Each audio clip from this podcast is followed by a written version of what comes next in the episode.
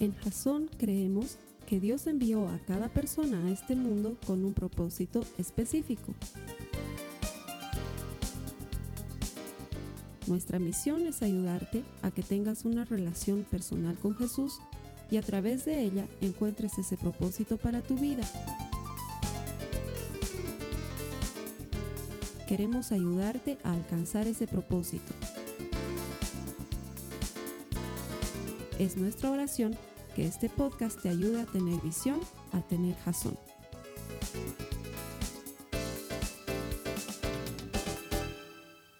Hoy vamos a hablar sobre cómo tenemos que lidiar con esa gente.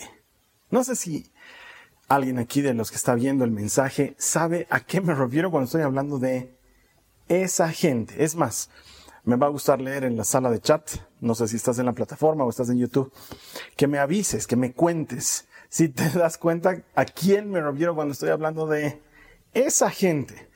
Esa gente con la que nos topamos muy seguido suelen ser, no sé, chismosos, suelen ser criticones, suelen ser pesados. Entran dentro de la categoría de esa gente conflictiva. Uno de esos, una de esas.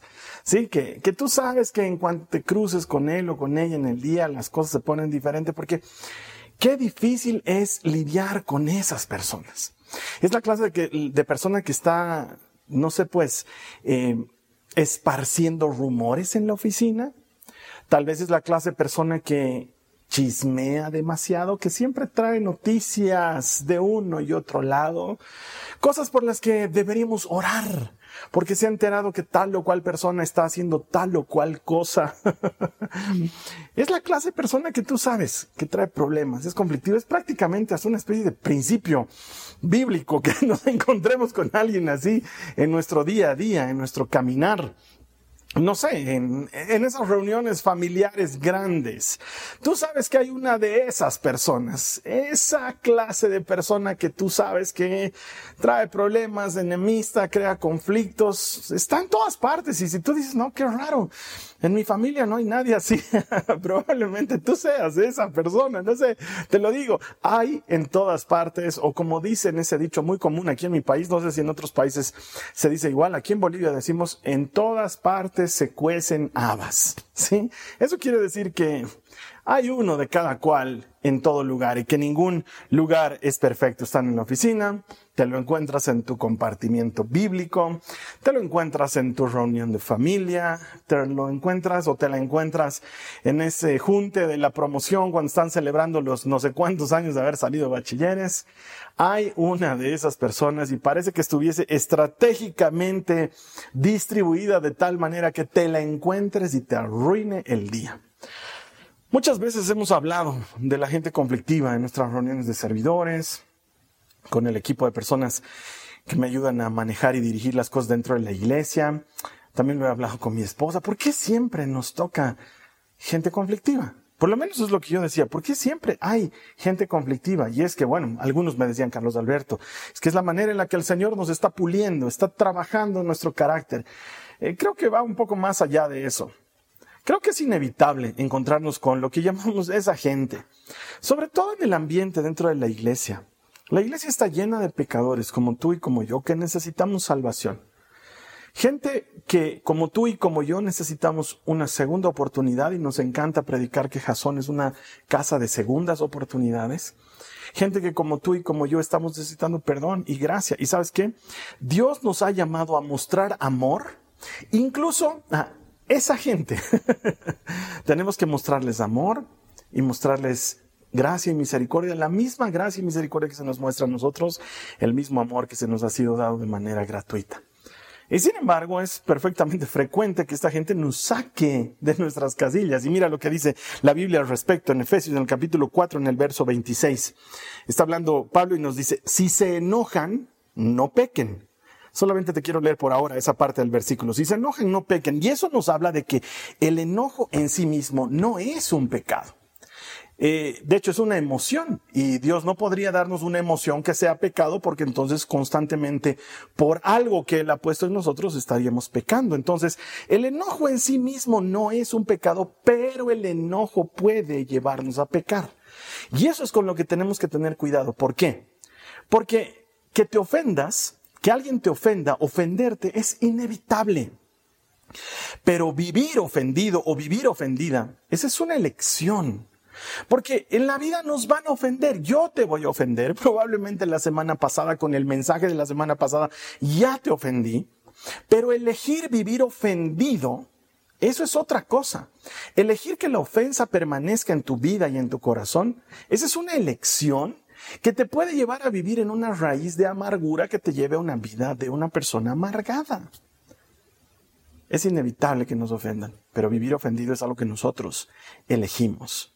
Y entonces ahí es que la Biblia nos dice que podemos escoger no pecar. El problema, o perdón, escoger no enojarnos para no pecar. Y el problema es que cuando mantenemos el enojo, y Pablo sigue siendo claro en el resto del pasaje, lo que estamos haciendo puede ser muy peligroso para nuestras vidas. Vamos a leer el verso 27. Antes de darle profundidad al verso 26, me gustaría ir al verso 27. Dice, porque el enojo da lugar al diablo. Ahora, esta palabra, esta frase da lugar, viene de una palabra griega que se pronuncia topos y que literalmente significa darle espacio darle cabida, o más literalmente todavía, darle una habitación. Topos es como cuando tú le entregas un espacio físico a alguien. Llega alguien a tu casa de visita y se va a quedar unos tres días, y tú le das topos, le das una habitación para que se quede en tu casa.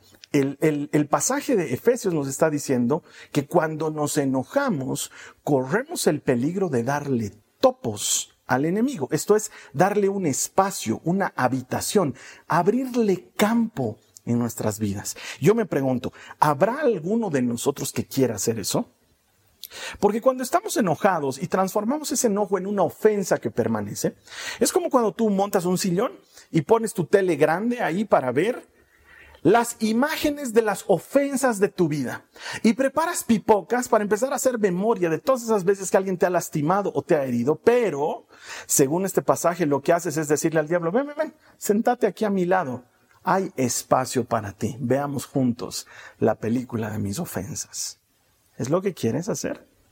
Darle cabida en tu, en tu vida, en tus cosas, en lo que es importante para ti al diablo. Porque el hecho de que no hablemos mucho del diablo en Jasón, porque siempre te digo esto, no lo hacemos porque creemos que hay que predicar a Jesucristo. Pero esto no significa que Él no exista, es decir, Satanás, y que no esté operando en contra nuestra. Cada vez que tú y yo nos enojamos, estamos abriéndole una puerta, estamos dándole campo a Satanás de que entre en nuestras vidas. Y Él no va a decir, ay, pobrecita, no se ha dado cuenta que me está dando campo, cerraré nomás la puerta, no entraré, pobrecita. Otra cosa es que ella me invite conscientemente a su vida, pero no se está dando cuenta. mi hermana, mi hermano, el enemigo no necesita pedirnos permiso. En cuanto ve que la puerta está abierta, él va a entrar. Y sabes que personalmente yo no quiero dejarle entrar en mi matrimonio. No quiero dejarle entrar a que ponga rencillas entre mi esposa y yo. No quiero dejarle entrar a mi hogar, donde viven mis hijas, donde yo tengo una relación con mi familia. No, no quiero dejarle entrar en mis asuntos con mis amigos. Con lo difícil que es tener amigos y que encima el enemigo entre a lo que sabe, sabe hacer, robar, matar, destruir. No quiero darle campo para que entre a la iglesia y que empiece a sembrar discordia y que empiece a sembrar división entre las personas que asisten a la iglesia. No, mi hermano, mi hermana, cada vez que nosotros nos enojamos, estamos abriendo una posibilidad a que el enemigo entre en nuestras vidas y haga lo que mejor sabe hacer. Tú sabes que el enemigo viene a robar, a matar y a destruir. Y mira, en mi oficio como publicista es muy frecuente que nosotros tengamos este tipo de reuniones que nosotros llamamos brainstorming o lluvia de ideas. Y me imaginaba, así por hacer un ejercicio, una ilustración. ¿Qué pasaría si, obviamente es una ilustración, no te estoy diciendo que sea algo real, ¿no? Eh, si yo fuese contratado por el enemigo y sus huestes infernales para crear una estrategia de manera que destruyamos la obra de los cristianos en la vida. Carlos Alberto, ¿qué te pasa? Es que entendé a lo que quiero llegar. Lo que hace el enemigo en nuestra vida es estratégico como lo que hago yo en una campaña publicitaria con mi equipo de trabajo. Yo estoy seguro que si el enemigo y sus huestes se sentaran para crear una campaña y yo estuviera formando parte de esa campaña, empezaríamos a tomar notas de las ideas y surgiría una idea como esta. Yo le llamo las tres Ds de la destrucción. Las tres Ds de la destrucción. Así sería la campaña. D número uno. Dividamos a los cristianos. Cuando tú le das campo al enemigo, una de las primeras cosas que él va a querer hacer es dividir a los cristianos. Nos va a dividir en posturas, y nos va a poner en trincheras a defender esto es lo correcto, esto es lo incorrecto. Así se debe hacer, así no se debe hacer. A mí me gusta esto, a mí no me gusta esto. Nosotros practicamos esto, nosotros no practicamos esto. Mi pastor lo pega a tu pastor. y es que el enemigo sabe que si estamos divididos no podemos lograr nada, porque cuando estamos unidos, estamos respondiendo la oración de Jesucristo de Juan en el capítulo 17 que ellos sean uno en mí, así como yo soy uno contigo, Padre, para que el mundo crea. Una de las estrategias más poderosas de las tres Ds de la destrucción, sin lugar a dudas, es la división de los cristianos. La segunda D, yo le pondría la D de la distraigámoslos. Hay que distraerlos de su llamado. En lugar que estén enfocados en aquellas cosas que Dios les mandó hacer, ¿qué tal si los distraemos con cosas que no tienen importancia en la vida? Los distraeremos con televisión, los distraeremos con internet, que pasen largas horas en Facebook, que pasen largas horas en su Instagram, que pasen largas horas en TikTok. Oye, por cierto, los que usan TikTok se han dado cuenta que con videitos de 10 segundos así han perdido 3 o 4 horas de su vida. Es increíble cómo el enemigo puede distraer con cosas tan tontas y tan futiles, tan simples. Oh, los distraigamos por si esto es lo que hay que hacer o esto es lo que hay que enseñar. O si esa serie que estás viendo en Netflix es cristiana o no es cristiana. O si has elegido ver The Chosen. ¿Estás viendo The Chosen? Por cierto, si no la has visto, yo te diré, ver, es buenísima. Pero no va a faltar otro que diga no. Ese Jesucristo no se parece al Jesús del Evangelio y entonces ahí, distraídos en peleas sin sentido, distraídos en cuestiones doctrinales que definitivamente no marcan la línea de lo que debemos hacer en cuanto a nuestro llamado, terminamos perdiendo nuestro llamado. ¿Por qué? Porque no necesitas destruir lo que puedes distraer. Ah, segunda estrategia en ese brainstorming de las tres Ds de la destrucción. Y la tercera idea sería, ¿Qué tal si los desacreditamos en su testimonio?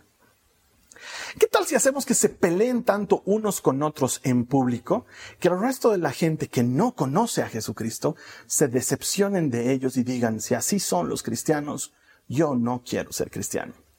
¿Qué tal si sembramos chismes y envidias en su trabajo de manera que ellos sean los más peleoneros en el trabajo?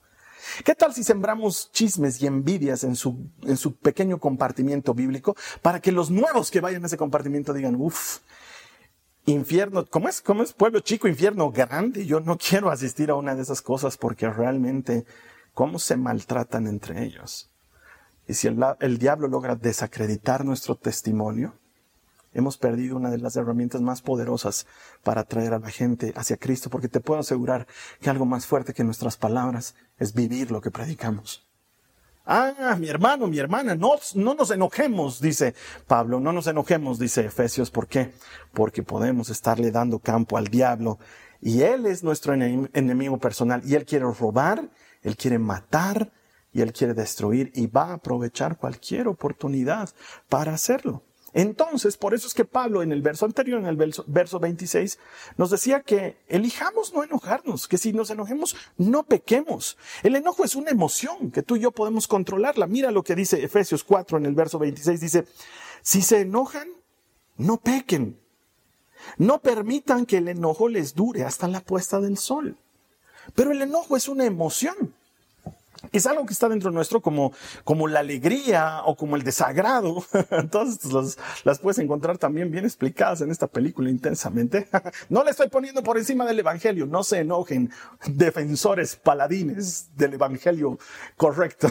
Solamente estoy haciendo una ilustración. El enojo es algo que podemos controlar. Te pongo un ejemplo. Tú te estás peleando con tu marido han volado las cosas. Casi te llega un platazo, entonces tú agarras la plancha y y se rompe y en eso suena el timbre de tu casa. Los dos se miran así con cara de justo en medio del enfrentamiento. Pero no puede ser que los demás sepan lo que está pasando en la casa, ¿no ve? Entonces vas y abres la puerta. Y curiosamente es tu vecina de lado y le dices, hola, hola Chichi, ¿cómo estás? ¿Y dónde está tu enojo? Te pregunto. ¿Cómo has hecho para disimularlo también? Ah, es que más allá de un disimulo, estamos en control de nuestras emociones. Estás peleando con alguien en la oficina y suena tu teléfono y haces así. Y contestas, ¿aló? Sí, buenos días. ¡No es ahora! A menos que seas incontrolable. Podemos controlar el enojo. La Biblia está siendo clara. No permitas que pase el sol sobre tu enojo, que se ponga sobre tu enojo. Eso quiere decir que no llegues a la noche enojado, enojada. Y me acuerdo que esta cita bíblica me ha servido para torturarla a mi esposa, la Carly, durante años de nuestra vida. Porque alguna vez, como todos los matrimonios, peleamos y discutimos y no estamos de acuerdo. Y entonces nos acostamos y nos vamos a dormir, pero estamos enojados y entonces yo empiezo a molestarla. Y en lo que ella está de espaldas a mí, yo le toco y le digo, se está poniendo el sol y vos sigues enojada. Oye, quizás le digas, Carlos Alberto, se duerme tan temprano. No, no, no, es una manera de molestarla. Y le empiezo a chinchosear y le digo, la Biblia dice que no se ponga el sol sobre nuestro enojo y vos te estás durmiendo enojada. muchas veces me ha servido, muchas veces me ha servido para que arreglemos nuestros asuntos pendientes. Aunque sí sé que, que a veces es un poco más complicado y es como que cuando te casas, como que alguien hubiera precargado en tu sistema la reglamentación para estar peleado con tu pareja cuando se van a dormir. Es algo que nadie te enseña, pero es como que ya lo tuvieras precargado en tu sistema. Y todo comienza con, si nos vamos a dormir enojados, entonces espalda con espalda, ¿no? Y gana más puntos el que gruña más, ¿no? El que... Te hace sentir que estás enojado con la otra persona. Y claro, ahí también es un buen momento para más puntos, jalar la frazada y dejarlo completamente destapado o viceversa. Y hay de aquel que infrinja la sagrada línea invisible de no me vas a tocar, mucho menos mis pies. ¿Qué me estás tocando mis pies? y elegimos dormir enojados. Y luego eso se vuelve algo que nos distancia. Luego se vuelve algo más frío a los días uno de los dos está durmiendo en otra parte de la casa. Con el tiempo esto se traduce en no hablarnos, semanas, tal vez meses. Cometemos el crudo y triste error de transformar a nuestros hijos, si los tenemos, en, los, en las víctimas mensajeras de nuestro enojo. Anda, dile a tu padre que si quiere comer, que vaya y que compre algo. Y el otro le dice, anda, dile a tu madre que ya he comido antes de venir a la casa porque aquí no hay comida. Y los chicos tienen que estar en ese ir y venir de anda, dile a tu padre, anda, dile a tu madre. Cuando la Biblia dice que no debería llegar la noche y nosotros seguir enojados. Eso nos está dando esperanza. Contrario a ponernos carga, eso nos está dando esperanza. Eso nos está diciendo que el día podría ser distinto. ¿Te imaginas si el mismo día que nosotros nos enojamos con alguien en la oficina, si el mismo día que tenemos un desacuerdo con alguien en nuestro compartimiento o en la iglesia, si el mismo día que te peleaste con tu esposo o con tu esposa, pudiésemos ir a decirle, perdón, lo lamento, no quiero estar enojado contigo. ¿Te imaginas cuán distinta sería nuestra vida? ¿Te imaginas cuán diferente sería todo? Porque lo que la Biblia nos está diciendo es que el día de la ofensa puede ser el mismo día en que la herida sane. Al decirnos que no se ponga el sol sobre su enojo, nos está diciendo que el mismo día en que te hirieron es el mismo día en que te podrías sanar de esa herida si escoges dejar el enojo de lado. Mira lo que dice Efesios 4, 29. Dice, no empleen un lenguaje grosero ni ofensivo, que todo lo que digan sea bueno y útil a fin de que sus palabras resulten de estímulo para quienes las oigan. Y entonces ahí nos damos cuenta que la Biblia está yendo un poco más allá. No hables palabrotas. ¿Cuántos de nosotros vivimos en un hogar donde el lenguaje común es decirle tal por cual a tu cónyuge o a tus hijos, decirles porquería, tal cosa? Y los ofendemos y los lastimamos. Y como nosotros estamos ofendidos, ellos también se ofenden. Y lo hacen por mucho tiempo. Es bíblico que dice, padres, no hagan enojar a sus hijos. Oye, a veces los papás llevamos a nuestros hijos al, enojo y el enojo le abre las puertas al enemigo. Lo estamos leyendo, no me lo estoy inventando.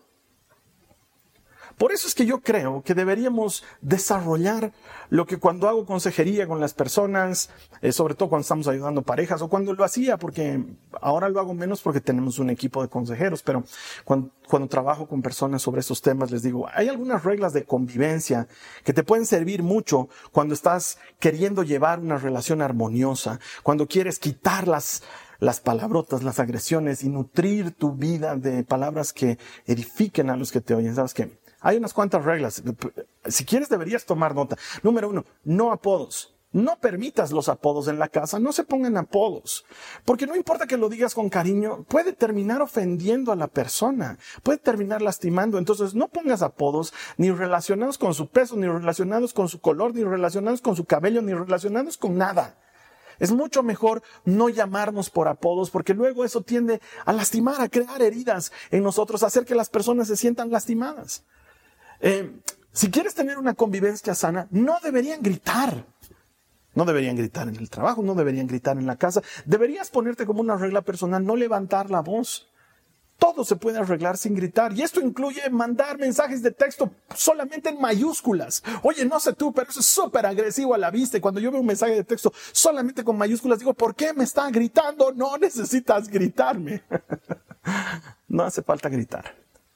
Y número tres, no necesitas volverte un historiador o una historiadora. Y lo que me hiciste el, el 6 de febrero de 1934, no necesitas. Ah, claro. Y cuando llegamos a la casa de tu mamá, ¿cuándo? Hace siete años, cuando habíamos viajado. No necesitamos. No necesitamos recordar hasta la última ofensa de lo que ha sucedido porque lo único que lleva es a que la otra persona se ofenda más y ambos ofendidos, lo único que estamos haciendo es darle campo al enemigo para que entre en nuestras vidas. Una regla fundamental que va más allá de ser papá o ser mamá, de relacionarte con tus compañeros de trabajo, yo la llamo una regla fundamental para el matrimonio, es no, no, no, no amenaces con el divorcio. La palabra divorcio no debería salir sobre la mesa cuando están discutiendo. Ah, lo que quieres es que nos divorciemos, ¿no? Bueno, pues vas a conseguir lo que estás queriendo. Me voy a divorciar de ti. ¿Sabes qué? Eso lo único que hace es crear una profunda herida en tu cónyuge. Y si lo estás haciendo adrede, mira que el Señor es juez justo. Ya ha dicho, no deberíamos ponernos apodos. Ya ha dicho, no deberíamos gritar. Ya ha dicho, no deberíamos ser históricos. Ya ha dicho, no deberíamos hablar de divorcio cuando estamos peleando. Son cuatro cosas. Quinta cosa, no utilices absolutos. Vos nunca esto y esto y otro. Ah, es que a vos siempre se te da por esto y esto y esto. Es que jamás vamos a esto. No uses absolutos porque en el fondo sabes que no es así. Sabes que no es así.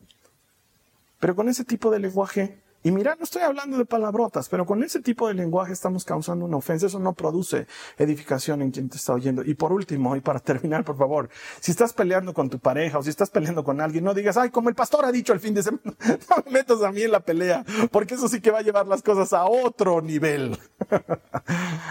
La, palabra del Señor es clara. No salgan palabras soeces, palabras vulgares, palabras ofensivas de sus bocas, sino todas aquellas que ayuden a edificar.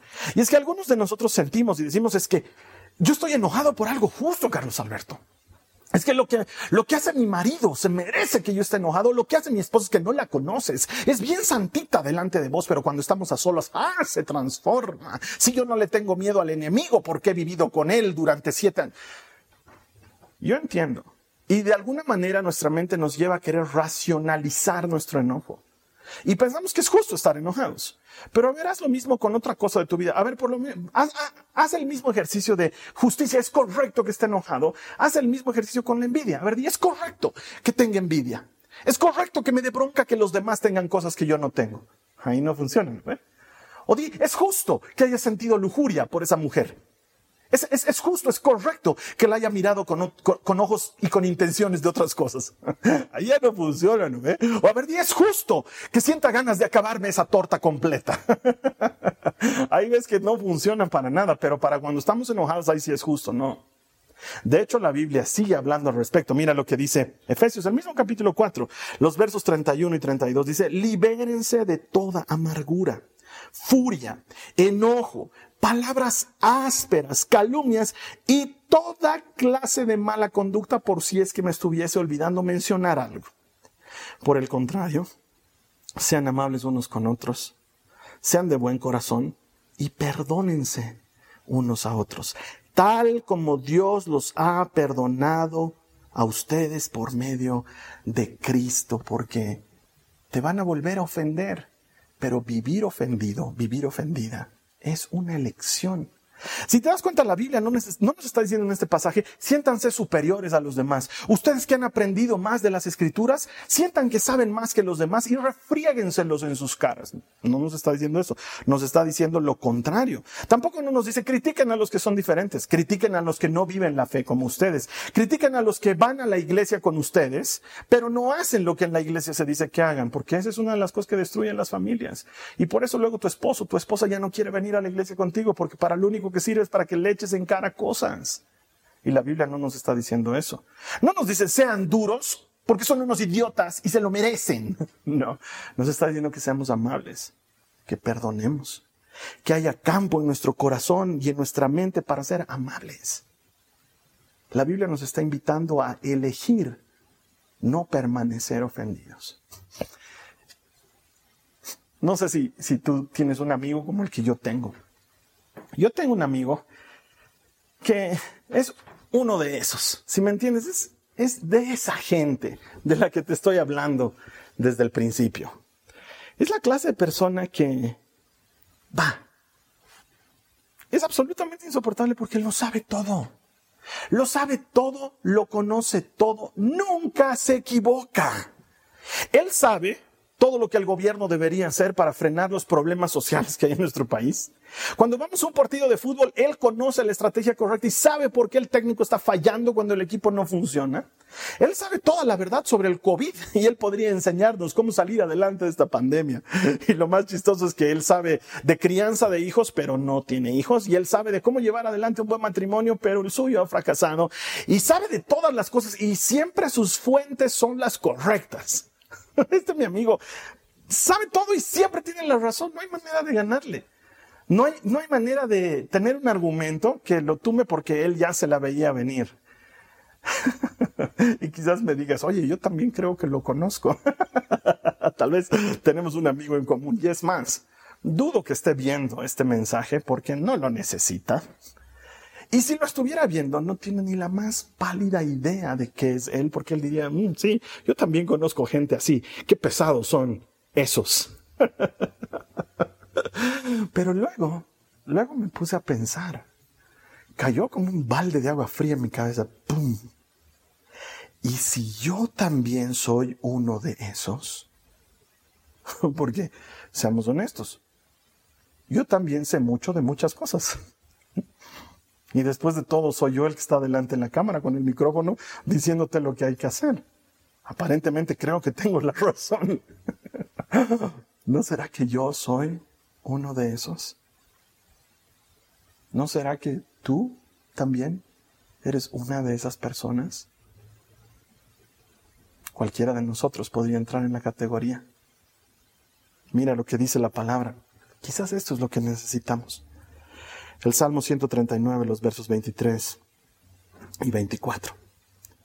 Examíname, oh Dios, y conoce mi corazón, pruébame y conoce los pensamientos que me inquietan. Señálame cualquier cosa en mí que te ofenda y guíame por el camino de la vida eterna. Quizás lo más sabio y lo más correcto. Al elegir no vivir ofendidos, al elegir no enojarnos, al quitar las palabras duras de nuestro vocabulario, al, trancarle el paso al enemigo en nuestras vidas, quizás lo más sabio sea llegar delante de Dios con esa intención y decirle, aún con todo eso, Señor, mostrame, mostrame lo que en mí no te agrada. Porque es muy probable que también yo sea una de esas personas para alguien más. Probablemente estoy llevando a otras personas al enojo y a la ofensa. Y vivo muy preocupado porque yo soy el que está siendo ofendido. Señor, quiero agradarte. Mostrame si el camino por el que estoy andando es el correcto y si no, endereza por favor mi senda. Mostrame el camino correcto por el que debo andar. Porque mi hermano, mi hermana, el día de la ofensa puede ser el mismo día en que la herida sane. Es inevitable que el mundo nos ofenda, más aún con cómo las cosas están sucediendo hoy. Pero vivir ofendidos es algo que nosotros podemos elegir. Si recordamos lo que nos enseñaba la palabra la semana pasada, tú y yo deberíamos cumplir el mandamiento de ser lentos para enojarnos, ser lentos para hablar, pero ser rápidos para escuchar. Podemos elegir no vivir ofendidos. Podemos escoger perdonar la ofensa. Podemos hacer que las cosas sean diferentes y con esto, no solamente que no le damos paso al diablo, sino que empezamos a caminar a la manera que Dios quiere que caminemos. Yo estoy seguro que después de esto, no sé tú, yo quisiera orar. Yo quisiera decirle al Señor, examina mi corazón. Y quisiera decirle, Señor, ayúdame a no vivir enojado, a no permanecer ofendido, a distribuir perdón y gracia como tú lo has hecho conmigo, como lo he leído hoy en tu palabra. Si esa es la oración que tú quieres hacer, me encantaría ayudarte. ¿Qué te parece si oramos juntos? Sí, te voy a invitar que ahí donde te encuentres, cierres tus ojos y repitas esta oración conmigo al Señor, haciendo la tuya, consciente de cada cosa que vamos a decir. Señor amado, Señor Jesús, gracias por hablarme. Señor, me cuesta, me cuesta darme cuenta cuando estoy enojado u ofendido. Y me cuesta dejar pasar la ofensa. Pero quiero hacerte caso. No quiero permitir que el sol se ponga sobre mi enojo y pasar otro día más enojado con alguien más, dándole campo al diablo en mi vida y sembrando raíces de amargura en mi corazón. No quiero hacerlo. Por eso, Señor, te pido que me ayudes a tomar esta decisión de elegir el camino correcto. Dame fuerzas para hacerlo. Y, Señor, si hay algo que no estoy haciendo bien, te pido que sondees dentro de mi corazón. Dile al Señor, mira dentro mío y muéstrame lo que está mal y ayúdame a caminar en tu senda. Señor, escojo hacerte caso. Dame ese corazón dócil que tanto se necesita para caminar en tu palabra. Te doy gracias, porque sé que por tu espíritu y por la obra transformadora que tú estás haciendo en mí puedo llegar a ser inofensible. Gracias Jesús. Amén. Amén. Estoy seguro que esta oración ha logrado que destapemos muchas cosas allá adentro. Y que esto no termine con la oración. Yo te invito a que en tu semana no solamente busques al Señor eh, en, estos temas de cada día, pero además te invito a que seas específico, específica y puntual y le digas, Señor, mostrame si yo soy esa gente. No quiero ser molestia, no quiero ser carga para los míos. Y el Señor te lo va a mostrar y hazle caso y cambia. Te invito a que en la semana vayas a un compartimiento bíblico. Vamos a profundizar esta misma enseñanza. Siempre lo digo, el, el mensaje del domingo, como hoy, es lo que me permite enseñar la palabra en media hora, pero luego tenemos más que podemos profundizar en el compartimiento bíblico. Y ahí unos con otros nos ayudamos, abrimos nuestros corazones, nos mostramos como somos y en la honestidad y en el compartir, el Señor hace una obra poderosa. Si no estás haciendo aún, no te invito a que te conectes.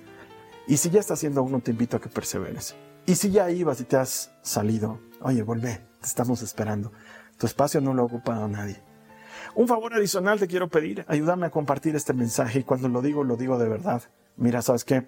Eh, las métricas de YouTube nos avisan si ha sido compartido o no. Y me parece que de todos los que nos ven, creo que nadie se da cuenta que les pido que por favor me ayuden a compartir el mensaje. ¿Me ayudan a compartirlo? Por favor.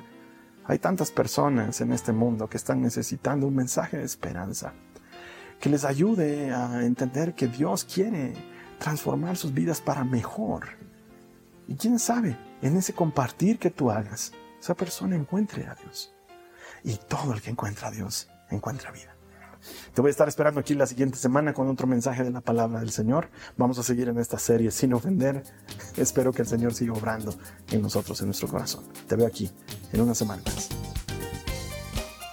Esta ha sido una producción de Jason Cristianos con propósito. Para mayor información sobre nuestra iglesia o sobre el propósito de Dios para tu vida, visita nuestro sitio web www.jason.info.